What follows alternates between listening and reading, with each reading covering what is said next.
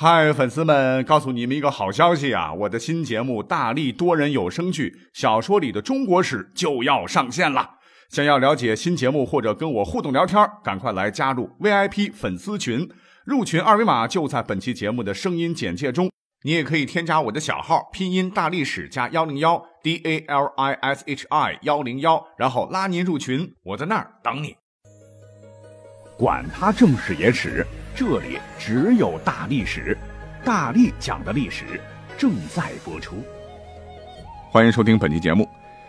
我昨天看到了最近才铺上网啊，为了点击率炒冷饭的一篇文章啊，题目就是“中国有个罗马村，他们是中国人，也是欧洲人后裔”。那先不谈别的哈，光看这个标题就很辣眼睛。那这个罗马村在何处呢？文中说他们是欧洲人的后裔，是真的吗？为什么说这样的内容是炒冷饭呢？那本期节目啊，就讲讲这方面的内容。首先，我们要把时间调整到公元前五十三年。这一年，遥远的罗马共和国执政官，也是三巨头之一的克拉苏，率领罗马第一军团进攻中亚地区的帕提亚王国。帕提亚王国。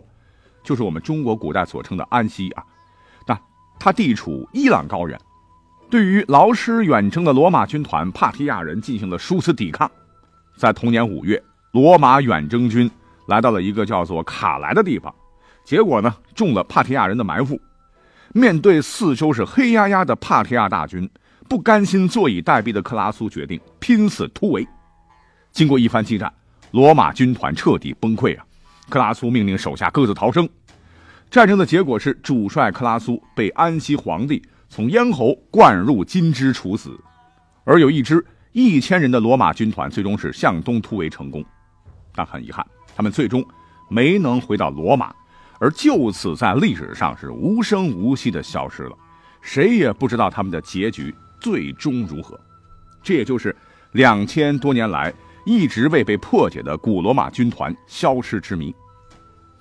不过，我国的班固写的《汉书》似乎给了研究者一个希望啊。书中描述，在十七年后的公元前三十六年，当时西汉西域都护叫甘延寿和副校尉叫陈汤，曾率兵四万讨伐当时的单于城，并与北匈奴人在此展开激战。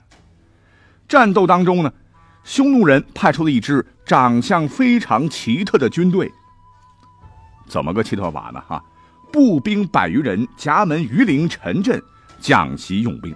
土城外有众木城，也就是说啊，他们会一百多人组成一个方阵，使用一种被称作夹门鱼鳞阵的奇怪阵法。鱼鳞嘛，啊，就是在敌人进攻情况危急时，用盾牌把自己围成一圈进行防御。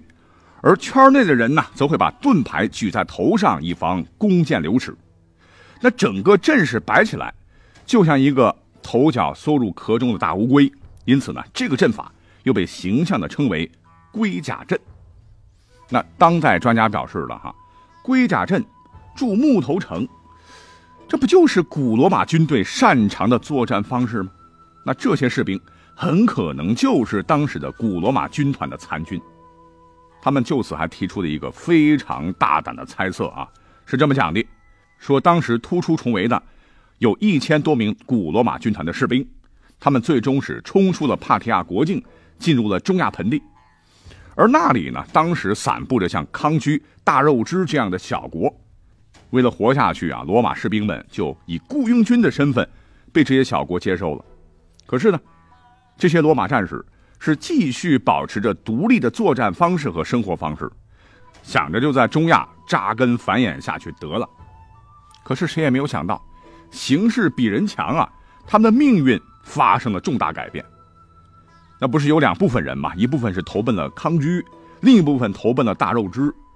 结果呢，大肉支在公元前四十年，国内的修密、双弥、贵霜、盘顿、都密五部的摄侯。这个摄侯就是一个贵族头衔啊，意为首领，其地位次于王啊。因为贵霜部发起了战争，是国内打成一团呐。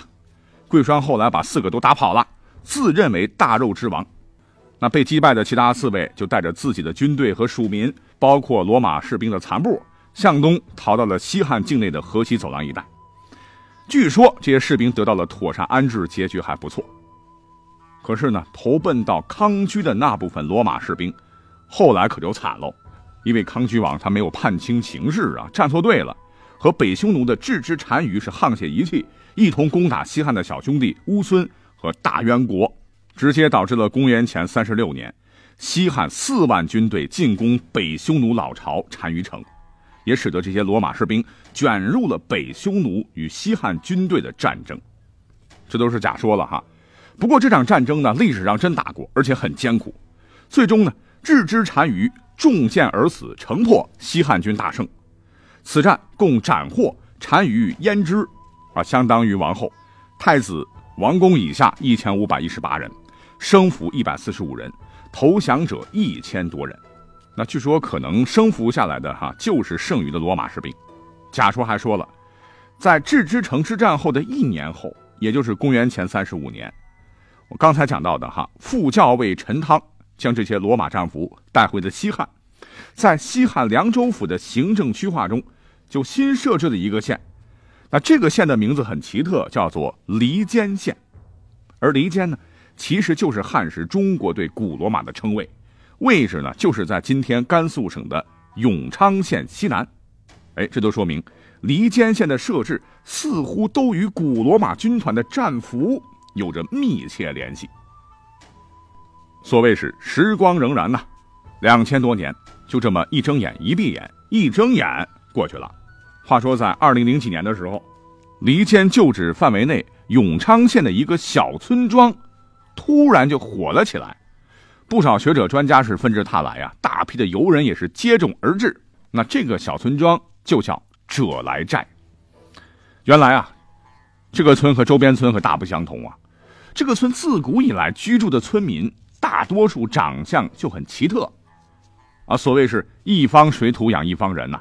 可是这些村民呢，别看都是汉族啊，说着当地方言，却长着一张外国脸啊，有的。甚至是很明显，黄发蓝眼，鼻子高挺啊，跟周边村的村民是截然不同，啊，甚至是有游客步入者来寨，一看到村民的长相啊，看到这个村奇特的建筑物结构，都有一种置身于异国他乡的感觉。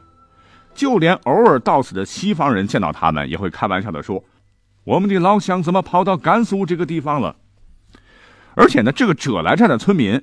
特别喜欢做牛鼻子馒头啊，喜欢玩斗牛游戏，似乎对牛有特殊的情感。所以呢，专家又说了哈，这与现代地中海地区的许多国家仍然保持着与牛相关的一些习俗有异曲同工之妙。你比如说，喜欢玩斗牛一类的游戏啊啊，历史上的罗马人他确实根据记载也有着相应的习俗。哎，更神奇的是。考古人员还在者来寨附近发掘出了大量西汉时期的墓葬，墓葬的主人几乎都是清一色的男性。对此，专家们解释，这很可能和军队有关。墓葬主人的骨骼那也很强大，那中国人平均身长是七个半的头骨的长度比例，而这些墓葬主人达到了八个啊，看上去不像中国人的骨骼，这与者来寨人健壮高大的特征十分相似。还有，所有墓葬全部遵循头朝西安葬死者的原则，与者来寨村的村民的葬俗习惯是完全一致的。那这么看来，从历史的地域范围看，从考古村民的长相以及村内建设的风格以及风俗习惯等等，似乎无一不指向当年被西汉俘虏的这一百多名外域士兵，很可能最终的归宿就是甘肃省永昌县者来寨。最后，还有一个非常非常关键的证据，为者来寨的村民极有可能是古罗马军团的后裔这个结论，起到了一锤定音的作用，那就是 DNA 检测。根据多年前发表的一篇题为《新成立的研究中心将揭示西北村民的祖先疑云》的文章显示，在2004年，本村的村民叫罗英，在北京中科院接受了血液化验。结果是具有百分之四十六的阿富汗血统。二零零五年，村民蔡俊年前往上海进行了 DNA 检测，鉴定结果为百分之五十六的欧洲血统啊。于是各大媒体是纷纷报道，什么根据 DNA 检测显示啊，者来寨村三分之二的村民具有白种人血统，云云。你想这些事儿，这些报道都是二零零几年的事儿了啊。所以我说节目开头的这篇新发的文章叫做《炒冷饭》。那刚才讲的这个结论是真的吗？我想这是很多喜欢历史的朋友们特别关注的一个点，所以下面我要重点讲一讲哈，看看我们能不能推翻这个看似牢不可破的论证。首先，刚才讲到了哈，《汉书》里说到的那支神秘的部队，使用的是榆林镇众木城，哎，这和古罗马方阵队形还有作战方式极其相似。可是我们要知道，榆林镇那我们国家古代的这个军队作战。就没有发明和使用过吗？这难道就是古罗马的专利吗？未必。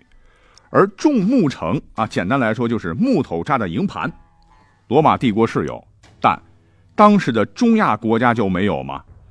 值得注意的是啊，土城外有众木城，这史书上后边其实还有字儿，那就是从木城中射，颇杀伤外人。也就是说，城里边的守军呐，弓箭手很厉害。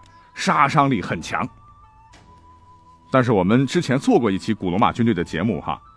古罗马军队虽然使用弓箭，但不是主要的哈，他们主要使用的是投掷标枪来杀伤敌人。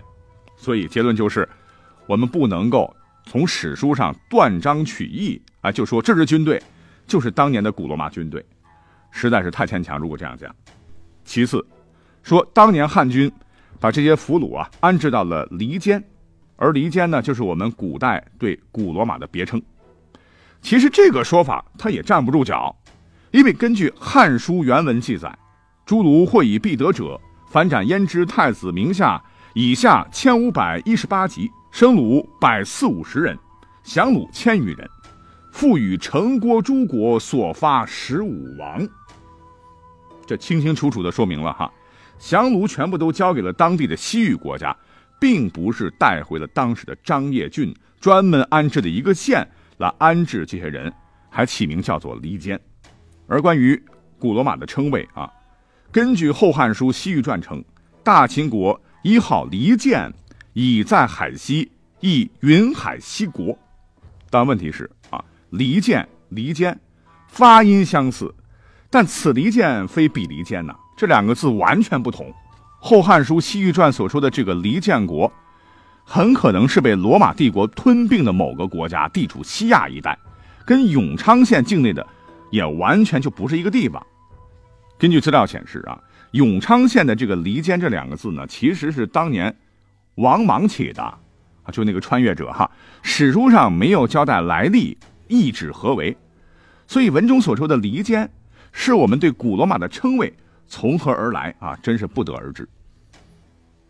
那我们再来看看地理位置哈，今天的永昌县位于当时举世闻名的古丝绸之路上啊，各民族之间的关系和人群迁徙及混杂的过程是相当复杂的，所以我觉得哈，相貌奇特，有不一样的风俗习惯，那都很正常啊。你举个真实的例子啊，那我当年在甘肃天水上高中那会儿呢，后头有个同学，长得就是黄头发，这个黄眼睛，皮肤还挺白。却是汉族，我还开玩笑说你就是混血哈。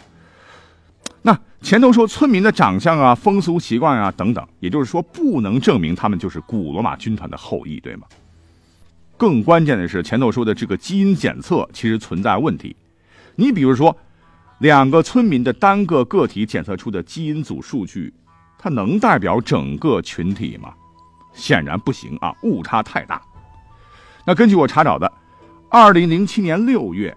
在《人类遗传学杂志》上发表的一个专业论文显示，经过群体性样本检测，实验结果表明，这个村民的男性祖先同三个汉族人群，分别是来自河南、辽宁、宁夏，极为接近；而与本村村民最相似的非汉族人群，却还是甘肃本地的裕固族同胞啊！简单来讲，这个村村民的祖先，不可能是古罗马士兵。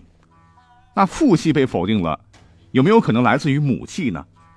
在二零零九年，兰州大学有一个硕士生叫做马国荣，他有篇论文叫《中国西北黎间人起源的线粒体遗传多态性研究，好长的名字哈，也把村民的母系祖先是古罗马人的可能性 pass 了。好，那既然父系母系都排除了，那这篇中国有个罗马村，他们是中国人，也是欧洲人后裔的这篇文章，不仅仅是炒冷饭啊，很可能还是在扯淡。当然了，最后我们来做个结论哈。DNA 鉴定结果并不能直接说明这些人，他们不是古罗马军团的后裔，因为还需要画出一个大致的范围，还要结合人文呐、历史等各方面知识做出推测。不过，是与不是啊？我想今天节目做了那么长时间，话都说到这儿了哈，我想您心中应该有自个儿的答案了，对吗？好，感谢收听本期节目，我们下期再会。